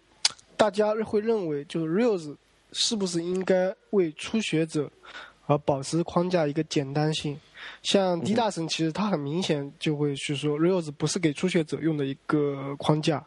或者 Rails 是一个 Objects，就是一个他们认为的一个 Best Practice 也好，就是是你你到这里接受这，你要需要接受他所有的东西。所以说，目前我们会发现，其实 Rails 越来越不适合初学者去，或者说是些新手来学习，因为它虽然说它框架可能只有这么一点点。但在它框架外面，其实你需要了解非常多的一个背景知识，你才能很好去了解 Rails 这个框架它为什么要这么设计，它有些东西它到底为什么取舍的很多东西。然后像开开完的课，它其实是有一个强调了非常大的一个特点，就是说你不需要有任何的编程的基础。然后这个时候就是说，我们让一个没有任何编程基础。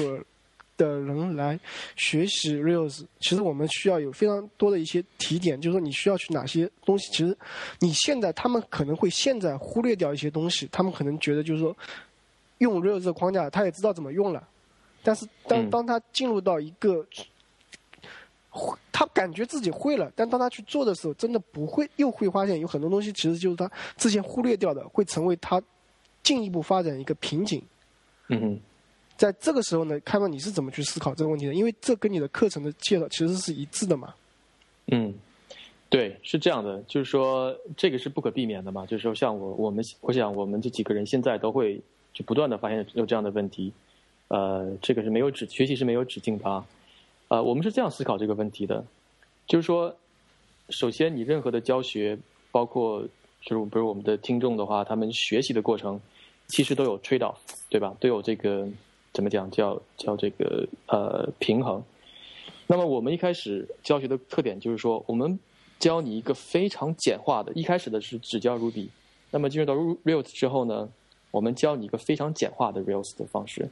我们不告诉你说 Rails 还有这些乱七八糟的这些这个，比如说 as a pipeline 啊，像这 concern 啊这些等等，你不需要去了解他们。我们只告诉你最简单的 MVC，然后让你用这些最简单的这些工具呢，能够搭一个你的一个 application。这样的话呢，我们做的 trade off 是这样的，就是说我们不会呃，它的好处是说能让这个学这个学习的人能一直保持自信，一直保持 confidence。而且这个这点是非常重要的，因为我觉得大多数的人不学 Rails 或者决定 quit，是觉得说哇这个东西太难了，这东西我我觉得我花了很久，但是还是没有什么进展。所以要保持初学者的这个进展感，还有这个自信心是非常的重要。所以我们就把这个 Rails 把它框架本身简化了很多，然后让你很快就发现说，哎，这个东西我可以做，然后说，哎，这个我可以 launch 一个 app。然后这个我发现自己我自不需要去看别东西，我自己就可以从头到尾都可以写一个东西。然后我们说，哎，那么你现在知道这个了的话，那么 Rails 还有很多其他的更高级的话题，我们现在来教你。然后呢，我们给你一个更更高等级的这个项目来会挑战你，你要用到这些更高级的东西。呃，那么所以它还是这是渐进，是一步一步的。呃，我觉得很难说一口怎么讲，一口吃一个胖子，把先把所有的 Rails 的这些概念都搞清楚。然后再去做项目，我觉得那个是那个是不太呃不是最好的方，不是最好的方式。那我觉得这个挺有意思的。其实其实反过来的话呢，呃，到目前为止的话，凯文你已经三次提到了自信，包括程序员的自信非常重要，并且通过你们的学习课程的话呢，除了掌握到一定的基础知识之外的话，还可以建立自信。嗯哼，而且的话，你们可以通过这种自信的方式去激励他持续的保持学习。但是，我觉得我们在我看到的很多很多帖子在 Ruby China 上啊，很多程序员的话呢，他们都会有这样的一种感觉，就是没有自信，而且并且不知道如何去找到自信。我给你举个例子，最近的话呢，我有一个很好的一个朋友，在上海的社区的一个朋友，他最近要想换工作。他在我眼里已经是一个 senior 级别的一个非常非常就是水平很不错、很好很好的一个一个 Ruby on Rails 程序员了。但是他去面临求职应聘的时候，他依然表现的不是很自信。嗯，而且的话，我觉得就是你们是怎样，就是该怎样去帮助程序员找到自信。从自身去找自信，还是从外部去找自信，还是通过你们这样一个设计过的这么一条路径去建立自信，然后并且去保持这种自信？我觉得我很有，我觉得他这个话题很有意思。呃，对，我觉得你说这点很对，就是说，其实任何一个好的老师，他要教的话，其实。我我觉得是这样，就是百分之九十，我们其实教你的并不是我们虽然虽然在教你 Rails 这些东西，但是百分之九十我们的任我们的任务是要让你有自信，让你有有自信和驱动，啊，因为你只要有这两个东西的话，其实你只要我们推动你一点点，就可以自己去学习，呃，那么我觉得这个有经验的老师都会就是比较一个自然的呃自自然的一个呃一个方式吧。所以说，这个对我们来讲是非常重要的。呃，那么我们具体实现的方法是，就是说我刚才已经已经接触到一些，就说每一次的时候呢，都给你一个一开始给你一个小很小的一个 scope，一个很小的一个一个领域，然后呢，这个给你很大的练习，你可以在这个小领域里面把这个掌握的很好，然后我们会逐渐把这个扩大，扩大之后呢，又给你足够的练习，呃，这也是一个就是速度和质量的一个 balance，对吧？我有一点。我有一点点，就是在这，我想再插一个问题，就是，我我能够明很，我能够理解你们是通过什么样的这种这种教学，就通过教学技巧和通过这个课程的设计，帮助他去持续的保持和建立自信。但是这种方式建立的自信，是不是非常的可靠？或者这种建立的这种级别的自信，当他进入到一个真实的项目中去的时候，会不会经受得住考验？我很好奇。所以我觉得我们的课程，或者是 you know 其他社区里朋友想就做类似的话，我觉得我们的课程更多的是一个温室。就说那么在，因为我们要在一个温室里面把这个新手把它培育起来，啊，然后呢，所以这就是我们为什么一直一要做的话要三个 per 三个 course，然后呢，我们才愿意把这个新手说 OK，你可以去找工作啊什么的。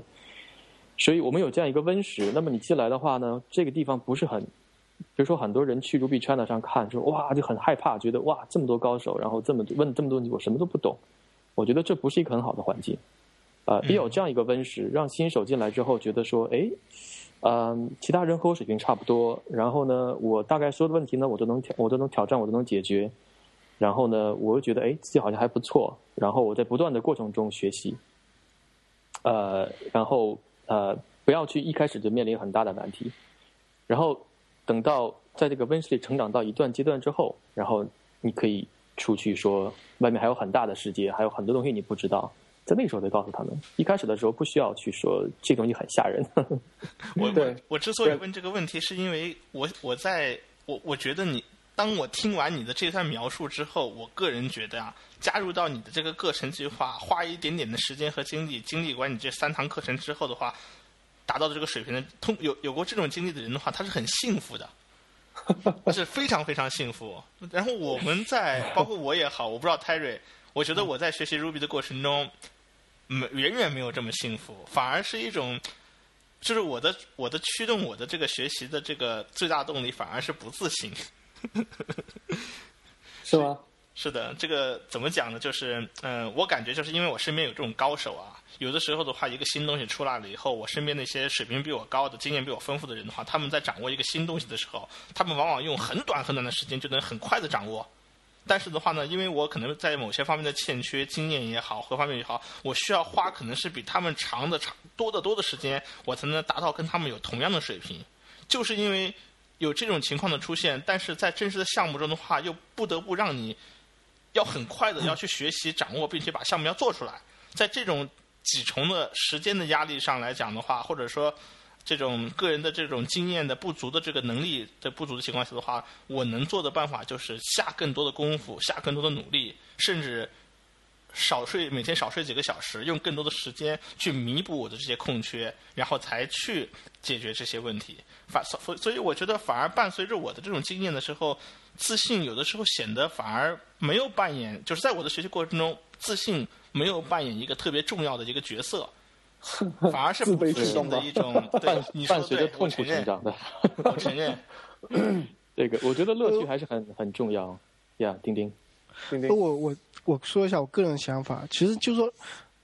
其实还是回到我刚才提的问题，就是说，Rails 框架它其实给你提供这种东西，但是它外面其实涉及到太多东西了。就是当你对外围的这些东西你了解不深的时候，你可能觉得你你你已经很熟悉 Rails 了。然后你用 Rails 能做出很，就是做一个网站也好，有很多你也能做出可能产品来，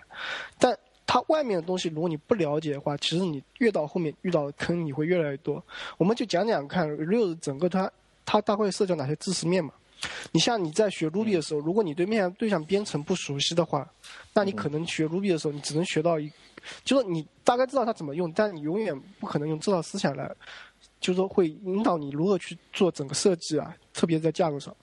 然后你如果对你可能我们现在像 Rails，它把 Active Record 它包装的很好了嘛，但是它可以让你很大避去避免去，去说去跟数据库真实打交道。但是你如果不具有数据库背景的话，你不具有真实去操作数据库和你脱离 AR 的一些。背景的话，那你这个时候你对了解，因为你对数据库了解不深，那很多事情其实就是说你无法跳出那个思维，然后从真正的一个需求和数从数据库的角层面去考虑的话，其实你也会发现这个会对你的未来，其实你在 Rails 用的越来越多时候，也会给你带来一个瓶颈。嗯。然后你我们到 View 这一层的话，我们可能会有 HTML、CSS、JavaScript 这些这些知识，又会给你带来很多东西，这些都是 Rails 框架之外的东西。但是，在你学 Rails 的时候，你又必须去，就是说你这些知识不了解的话，对你用 Rails 不会产生一些问题。但是，你无法去向 Advanced 这个级别你去发展。然后，如果当你 MVC 这个框架熟悉以后，你到后面你会涉及到设计模式、数据结构、算法这些，你在做项目的时候，这些都是 Rails 之外的东西，你都需要去学习。然后还这些都是非常基本的。你像我们。Rails Ruby 世界本来就有很多 GM 嘛，这些 GM 你会接触到以后，你发现很多事情是事件驱动编程啊，超系统层面你又会接触到。然后像你如果去关心 Deploy 的话，在系统管理啊各方面啊，又又会接触到。就说在 Rails 框架之外的东西有太多东西啊，你这些东西如果不弄好的话，我觉得很难变得自信。就你你对这个框架，如果只是现在这个框架自己本身的话，我觉得一个是你自你会你会到某个时时间，你会发现自己很难再向前去走一步了。这个时候你需要去让自己回来，跳出 Rails 这个这个东西，你去真正补那些非常基本的，可能是跟任何语言、任何框架都无关的非常基本的一些知识。然后当你了解了这些基本的知识以后，你再回来看呢，你会发现。整个会发生很大变化，你的看法会发生很大变化，然后这个时候可能你再向前走，你会发现更容易一点。嗯，对我我非常同意丁丁的说法，还回到我刚才前面说的那一段，我觉得是这样的，就是在我的经历中的话呢，当我在项目中的时候，我是处在一个 hard 模式的，然后就是项目，包括从团队来讲，从项目来讲，从来自交付的很多很多压力，迫使我必须在不自信的情况下，还要很努力。去保证这个项目能够如期的按照预期的方式把它给提交出去，deliver 出去。那你们在就是凯文，你遇到这些学你的这些学员，他们难道是在一个 easy 模式吗？因为他们他们不会他们的建立的这种自信的话，当面临到真实世界中的各种各样的压力的时候，那根神经是很粗壮呢，还是很脆弱？那个 Kevin，Kevin 啊，你说。啊，我能我能帮你说一下，就是我我说一点点我不太同的观点，就是我我我有一点理解那个 Kevin 的那个说法，就是把一个呃把人放在一个温室里，像这样来培养的话，他有有其实我学习的时候也遇到这样一个问题。我最早的时候也是学那个 Java，呃，学 Java 的时候，我甚至呃甚至想过去把所有的那个 JDK 文档给背下来，因为我觉得我怎么看到一个函数我也不认识，看那个东西我不认识，我就一直想把所有的东西都都全部搞清楚了以后，我再继续往下写。后来我发现这这完全是不 work，因为这个你要学 Java，你知道涉及东西太多了。包括你说你学 Active Record，你需要知道 My Circle，你呃你你需要知道这个 Circle 怎么写，它的呃执行出来的 Circle 是什么样子。如果你要知道所有的东西，你才继续往下走的话，那我发现这套东西你你就你就会放弃了，你就会 quit。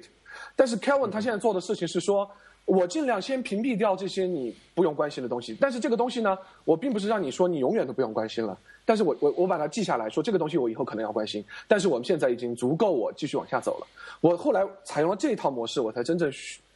进步去学编程。如果我开始采用第一套模式，就是我把所有的东西都要搞清楚了以后，我才能继续往下走的话，那我可能已经没有学编程了。所以我幸好当时有个老师提点我说，他说这个东西你可以稍后再来再来看它，虽然你。呃，稍后稍后再来知道为什么，所以你现在先记下来，这一点其实这个这个对我的帮助很大，所以我我觉得可能 Kevin 也是在做同样的一个事情，说我先给你尽量画一个小的东西，你掌握了以后，然后你再去知道下面为什么，然后就 keep 你再往前走。如果你对开始拖得太大的话，你就你可能就放弃掉了。特别对初学者来讲，我觉得这个这个话题已经演变成了什么了？演变成了两句话，中国的那种古代的，就是教育的两个两句话，一句一句话叫做“慈母出败儿”，另外一句话叫“棍棒出孝子”。反正反正反正，就是我自己的经验是，我我我身边来自很多很多的压力，迫使我去前进，和给我一个很好的一个成长的环境，促使我前进。我觉得，啊，还是现在的。现在的孩子有这么好的一个学习条件，有这么好的这种学习方式，真是有让我有点羡慕嫉妒恨。Yeah，Daniel，你知道每一个像你这样从痛苦中长大的小孩，可能可能会有十个人已经因为这个东西，你知道这个整个像 programming 啊这些里面技术世界里面，这个要学东西太多了。嗯，如果这个东西这么麻烦，我要搞得这么这么难受、这么难过的话，很多人他就。就退出了，然后我去学别的，或者说我继续学我的 PHP 啊什么这些，或者是 .NET 等等，去做其他的，这个我比较比较舒服的一些东西。嗯，我我我我其实呢，嗯，所以我们都是往往后看，看我们自己走过来的人生经历啊，你应该我拿大棒打你，你一一定要过来。但是 很很多人其实他就他就我觉得对社区来讲，啊，就说像刚才也是要丁丁讲的那个话题。就说现在 Rails 越来越难，就对社区来讲的话，这个关注新手应该是越来越越重要的一件事情。对，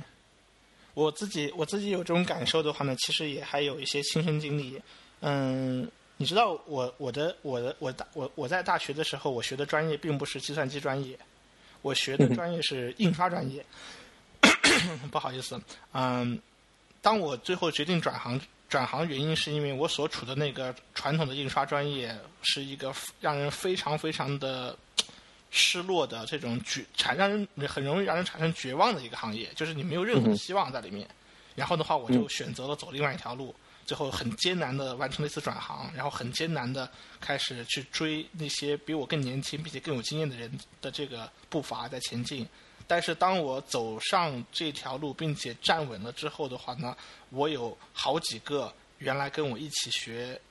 印刷的几个同学，都想通过嗯，就比方说上一个 Java 培训班、北大青鸟这种这种国内的这种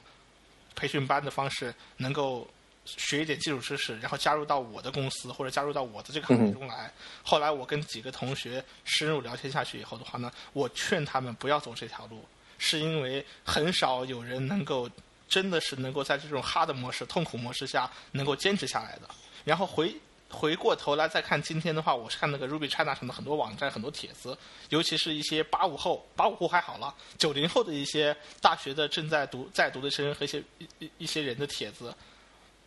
我深深的为他们背后的那根脆弱的神经在捏一把汗。我不知道我应不应该鼓励他们继续去坚持走下去，还是给他们营造一个这样的条件让他们走下去，还是劝他们赶紧去找一个更适合他们的这么一个一个新的方向。有的时候我很痛苦，很纠结。是啊，我觉得其实大家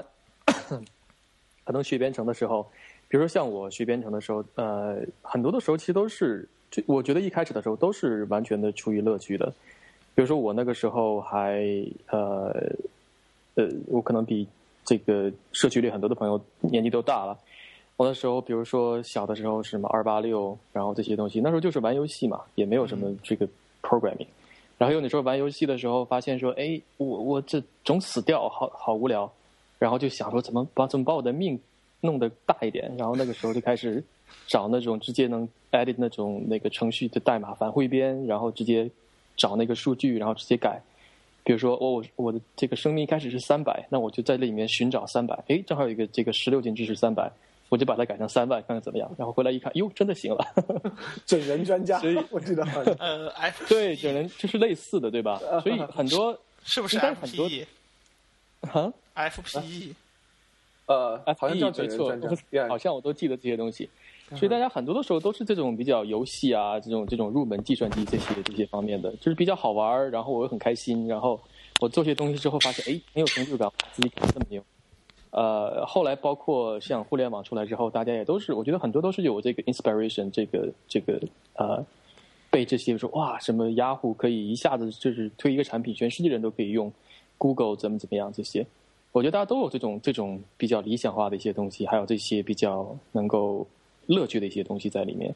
呃，所以我觉得学习的时候应该把这个结合在一起。在痛苦中长大是很很痛苦的，好悲剧的事情。说，对你能够不断说，哎，我很快发现我能上线一个产品，然后我可以给我同学看，然后最简单的，甚至说，哎，你们来用我这个什么 To Do List，最我能编一个小程序在上面，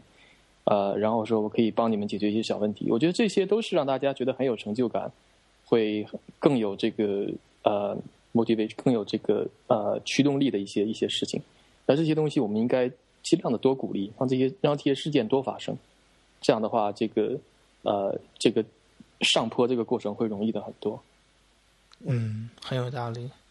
像我们现在也一样啊，比如说，即使是我们在这里讲，其实我们也不是说什么 Ruby 的高手，我们的水平也是有限的。那么在这个有限的过程中呢，比如说像我，我能做一个产品在线在上面，然后能。觉得我能帮助到一些人，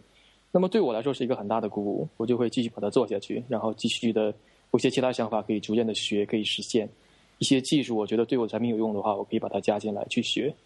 呃，对吧？我想大家都是一样的，可能自己都有一些想法、项目，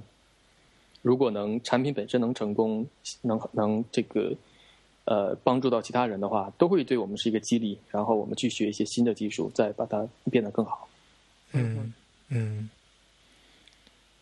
呃，Kevin，那我觉得，呃，我现在感觉就是美国这边的这个 Ruby 也好，Rail 也好，这种的培训的话，还有这种在在线的课程的话，我觉得已经做的像你们做的已经非常专业了。像你呃，你现在在做的这个呃这件事情，还有像什么什么 Cold School 啊，他们可能是另外一个方向做的事情。反正总体来讲，就是 Ruby 和 Rail 的培训，不管是在线，特别是在线或者是不在线的一块也好，就是做的已经非常非常专业，而且非常非常非常的好。我感觉这肯定是有一个强大的需求在在后面呃推动的，就是有非常多的人去愿意学这个 Ruby 或 Rail。但是中国呢，反观的话。呃，中国现在的话，呃，包括你看像 Ruby Rail 在线的这种视频，我我在做的算是一个二道贩子的算，呃，没有这么专业。但是，OK，那么就说，包括像教育这一块也好，我觉得特别是在这个计算机教育，好像在中国被 Daniel 刚才提到的一一些公司给大家造成的印象，可能也不太好。呃，所以说很少有有人愿意在中国去可能去做这个也好，然后去学这个也好。就是你认为中国，呃，你有想过要去做中国市场，或者说？你你可以鼓励一下中国的人来做一些也很专业的这样的教育或者怎么样？你你怎么看待中国这个市场？我觉得首先就是做教育或者做培训，这个整个的方向其实是一个非常非常好的地方，就是说是一个能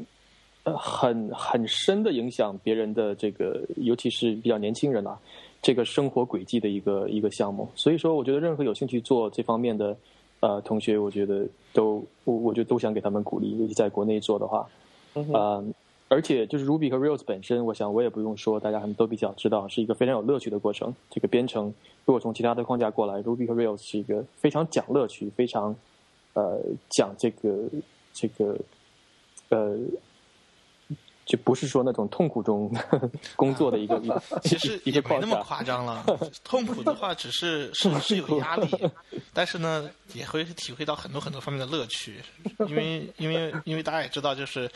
在我在我在伴随着我学习 Ruby 的过程中，其实我是伴随着社区成长的。很多时候的话，我觉得我在社区中可以找到很多很多的乐趣，也从 Ruby 技术中找到很多的乐趣。但是至少我觉得，就是如果能你能够在这种乐趣的这种驱动的环境下成长，并且的话，如果你也接受过那种高压的那种压力环境的那种熏陶的话呢，你又有乐趣，然后你的那根神经又非常的粗壮，这才 是一个比较 complete 的一种状态。嘿，Daniel，你听说过一句话叫斯德哥尔摩综合症吗？不多说了啊。哦，OK，Daniel，Daniel，我想问你一个问题啊。嗯。你觉得为什么中国的英语教育做的这么的成功啊？很多人愿意去学英语，花钱，不管是到在哪里去学，还是在网上学，花很多的钱。我知道很多英语培训非常的贵，但是在程序这一块上面，为什么就相对做的这么差？你你你你怎么你是怎么感觉这件事情？嗯，我简简单的说，这个是一个很大的话题。单就英语为什么英语教育为什么这么成功的话，我觉得背后是一个利益驱动的。嗯，我就举一个例子吧。我有一个表弟，嗯，他呢三年前的时候刚刚考上大学，然后就去大学读书了。到了大学之后的话呢，嗯，现在大学的这个环境的话呢，我跟我当初了解的大学环境可能不一样了，所以我很难理解他的行为。他这么做的，他通过一些特殊的方法搞定了老师，以至于的话，他不上课，他也可以通过简单的方式能够应付考试，并且拿到。学分最后的话，他可以通过嗯四年的这种这种方式呢，可以拿到那个毕业证。就是你进了大学之后的话，你去拿这个毕业证不是问题。在有这个情况打底的时候的话，他就到学校附近租了一个房子，然后做什么呢？开始学英语。嗯，早上学到晚上睡觉，就是说他这四年他没有去花心思去学他的专业课，而是把时间全部放在了语言学习上。然后去通过四年的时间去攻克托福、雅思，然后他的目标也很明确。当我大学毕业之后，我就直接出国。OK，我认为这背后的话是一个很强大的利益或者目标导向，以至于现在的英语教学和学英语为目的的这种目标的这种嗯，就是利益驱动的。但是在语言这一块的话，嗯。应该来说，语言的，就是编程语言的这个教学呢，和和英语教学，它应该是不能等同的。你不能，你你你不能把那个学英语的那个教育学的方式，把它 port 到 transfer 到学语言方式来。因为它也必须是一个目标导向的。我举一个很简单的例子，在国内的所有的教学机构中，如果你能保证它的他到了你这里来学习，比方说他原来的工资是五千块钱，你保证当你你原来的工资是五千块钱，我给你签个合同，你到我这来学习三个月、六个月、半年，等你出去的时候，你的工资能翻上个百分之五十或者百分之百。你原来拿五千，现在拿一万；你原来拿一万的，现在拿一万三。如果是如果他能够打到这个保票，并且真的能做到的话，你放心，这个编程技术的教学课程一定非常火爆。你信不信？嗯，我信，但是很难很难做到。但是很难做到，的确很难做到，因为编程它不像语言学习，语言学习你只需要，你确实需要功夫到了，时间到了，然后你那个笨功夫下到了，你的语言自然不会差，因为它是一个相对还好学的东西。我认为编程技术比语言还难学。虽然现在我们很多人都掌握了很好的编程技术，但是也没有很好的语言能力。但是的话，你的那个计算机语言的学习的话的话，它确实是一个，嗯，对于我们来说的话，它是很有趣有趣的事儿。但是对于很多很多我们所不了解的那些语言，对于他们来说的话，编程语言学习是很枯燥的事情。他呃，丹尼，我问一下，你表弟什么专业的？呃。呃，他上次跟我说过，是做视频、多媒体视频，好像是导演专业吧。我我不理我我我直接说一下，我不理解掉，我不理解一个人放弃了专所有的专业课，然后为了达到出国学了四年的英语，达到了跟直接在美国生活过几年的人一样的英语水平，就。他的大学就这样度过了，我觉得这个时间成本对我来说是非常不靠谱的。他还要做别的事儿啊，他还要交女朋友，他还要谈恋爱，他还有很多事儿要做的。然后大学里还有对兄弟，我他还要打游戏。我接受不了一个人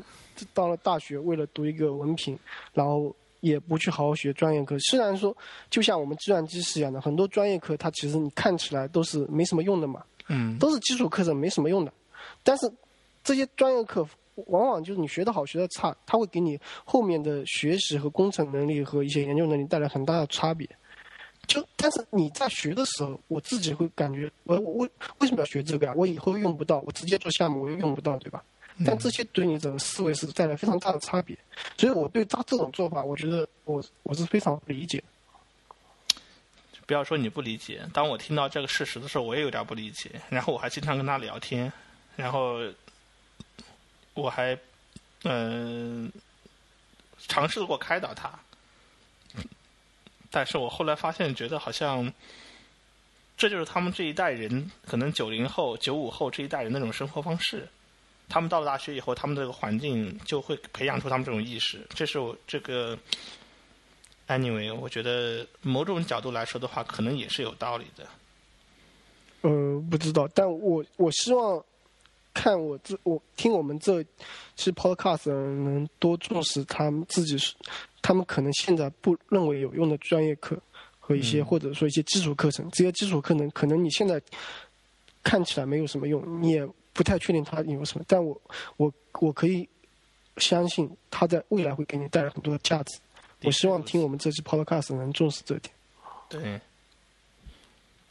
嗯。我们我们时间也差不多，时间蛮久的了。到了这个地方的话呢，我想最后进入一个比我们我们进入一个叫 pitch 环节，就是 share pitch。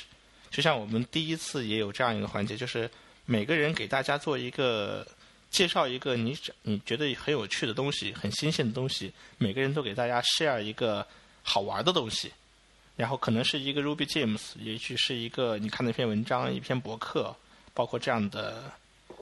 东西给 share 出来，我们从谁开始？比方说自己开始，从我开始吧。嗯，我上一期呢给大家介绍了一个 Ruby Gems，然后我这期也给大家做再介绍一个 Ruby Gems。这个 Gems 叫做 Git Smart Pull。呃，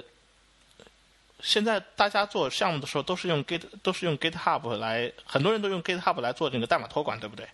嗯哼，然后呢？你你现在告诉我，你给一个新手怎么去理解？就教告诉他，呃，merge 和 rebase 是有什么区别？你能给一个新手能够能够讲述的清楚吗？在很短的时间内，什么时候需要用 pull，什么时候用 merge，什么时候什么时候用 rebase？嗯，如果是我讲，我需要画图。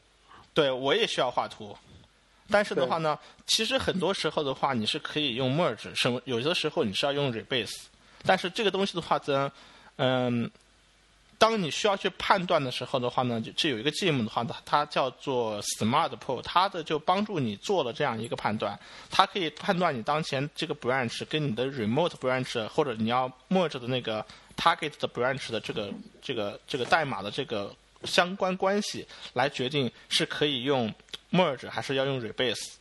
并且的话，它的 rebase 的时候，它会给你一个图像的话方式给显示出来，所以我给大家推荐这样一个 Ruby GIMs，大家去可以看一下。然后呢，可能会帮助你更好的去，或者说是帮助你更简单、更傻瓜化的去使用 GitHub，去使用 Git，去做你的项目的代码管理和这个代码的合并。嗯嗯，这是今天我想给大家推荐的一个 Share Page。这个 Gem 的话呢，叫做 Smart Pull，就是 S M A R T 呃 Dash P U L L Smart Pull。嗯，它不是一个，嗯，它不是一个非常复杂的东西，但是它可能会帮助到你，让你的生活更简单一点。好，cool。下面是叫我吧。好，Terry。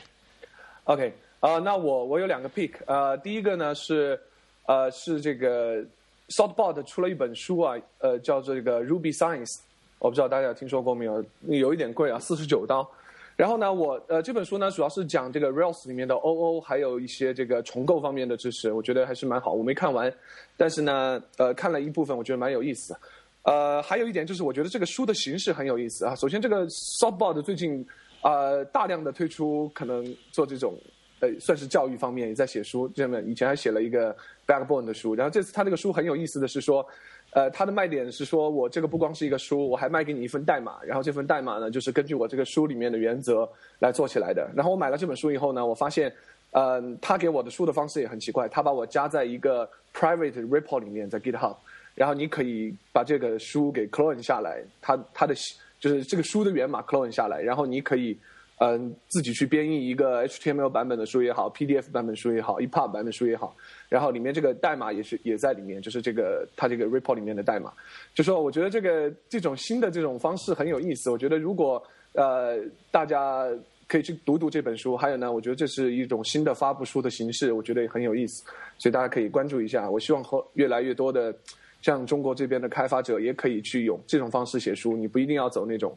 很传统的方式去发行啊。这种方式你也可以啊，通过这样一个很有意思的方式来发布一本书啊。这个叫 Ruby Science 啊，然后是这个 Saltboard 出的一本书啊。然后我第二个 pick 呢是和这个程序没有关系的啊，但是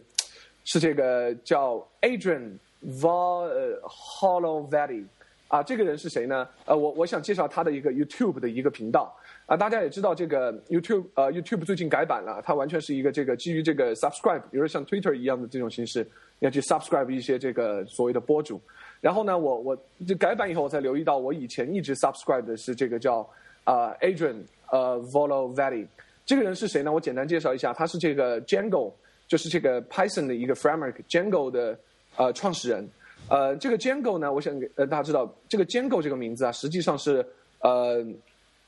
一个以前很有名的爵士吉他手啊，也算是古典加爵士的一个吉他手的名字，所以这个 Django 这个名字就是从从这里来的。然后这个这个 YouTube 的播客呢，就是这个作者他的所有的这种弹吉他的这个视频。然后这个人呢，他不光是一个很优秀的程序员，而且他是一个很优秀的一个也不算音乐家吧，反正他是一个古典加爵士吉他手。然后呢，就说呃，我觉得这个真的他弹吉他弹得非常好，我觉得这样。我觉得国外这样的人非呃很多这样牛逼的人，就是比如程序写的超好，然后他的这个业余爱好也做得非常非常的专业，而他弹的这个吉他也非常非常好听，我就就说啊推荐大家听一下。然后我更想传达的意思就是说，呃，可能今天包括我们谈到学习，也说到很多很功利的东西，说我一定要有一个很功利的一个想法，我要涨七千块钱工资我才可能去学编程。我觉得。呃，我觉得我们可能中国这边活得太功利了，所以我希望我倡导大家能也是去发扬自己的爱好，把自己的爱好也做得非常专业，包括 DHH 开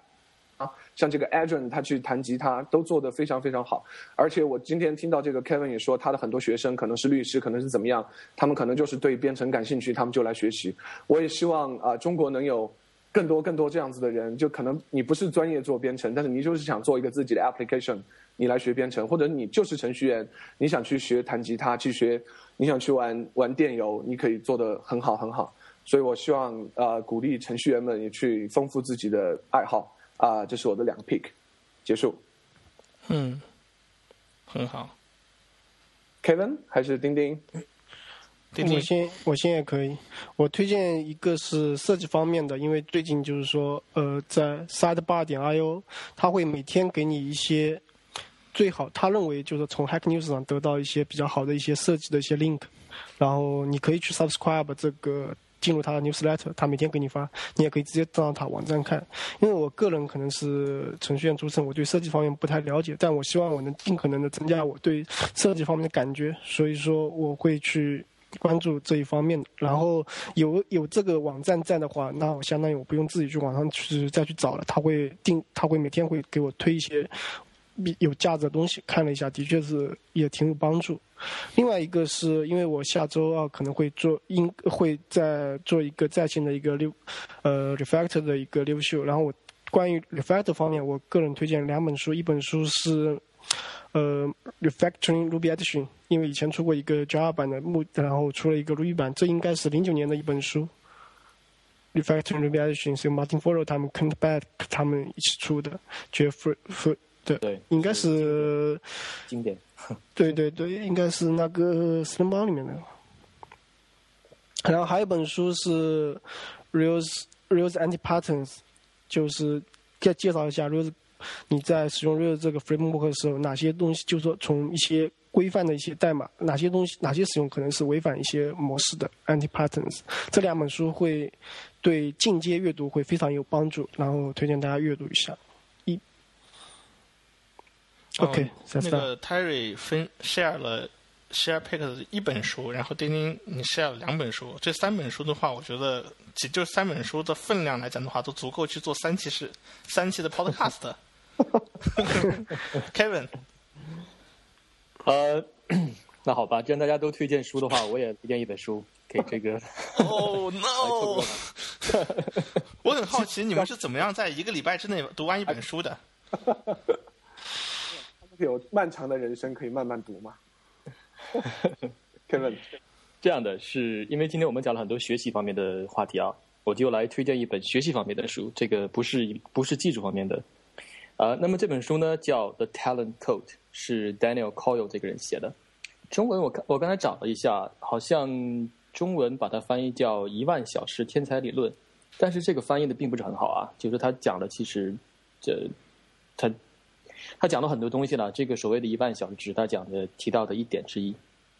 嗯哼，那么这个这本书的特点呢，就是说，他 就说他很系统的分析了这个所谓的这个技能，就怎么样来所谓的天才，就是在某一方面技能非常非常的卓越、非常的突出这样的人，就是他来分析说怎么样来这些，他发现，比如说举个例子，比如说呃，为什么巴西这个地方出非常卓越的足球运动员？比如说为什么？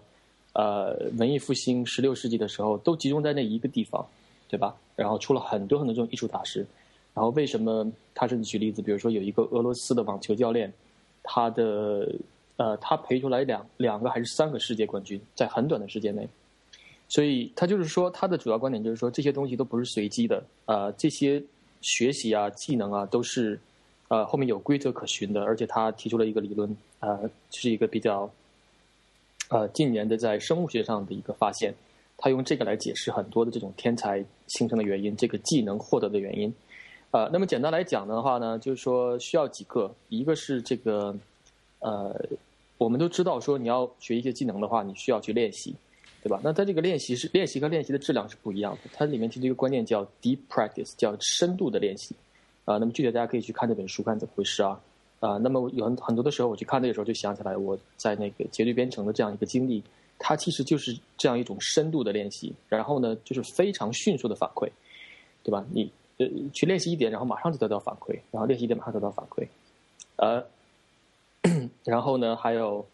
呃，还有一个是他讲的一点叫叫这个所谓的激励嘛，就是 ignition，就是激励这个环境。啊，他举个例子，就是说有一个牙买加的岛，呃，以前默默无名，但突然出了很多很多的棒球职业美国职业棒球的运动员，很快的时间内，就是其他什么都没有变，就是只是只是因为有一个人，呃，就第一个人出现之后，突然很多人觉得，哎，我也可以做这个，我就是这种这种这种激励性的东西也在里面。然后他后面还讲一个怎么样来教学这个 master coaching，嗯，所以我我建议大家去看一下这本书，尤其是这个学生啊，或者是。就是想对学习本身非常感兴趣，这是学习的理论。嗯，这样的话呢，就说我希望大家能找到这种环境，呃，不管是工作啊，还是比如说社区啊什么的，啊，这样对你的这个学习的过程是这个事半功倍，真是是非常好的一本书。哦，嗯，非常，好。那我们今天第二期的这个视频，呃，这个音频 podcast 录制的话呢，也就接近尾声了，啊，时间也比较长了。那再一次感谢，嗯，泰雷、丁丁，还有我们今天的 Kevin，嗯，谢谢大家参加我们这一期的这个 podcast。然后我们以后继续把呃再去合作，再去录制以后继续录制更好的视频或者更好的这个 podcast。好，谢谢你们，谢谢你们。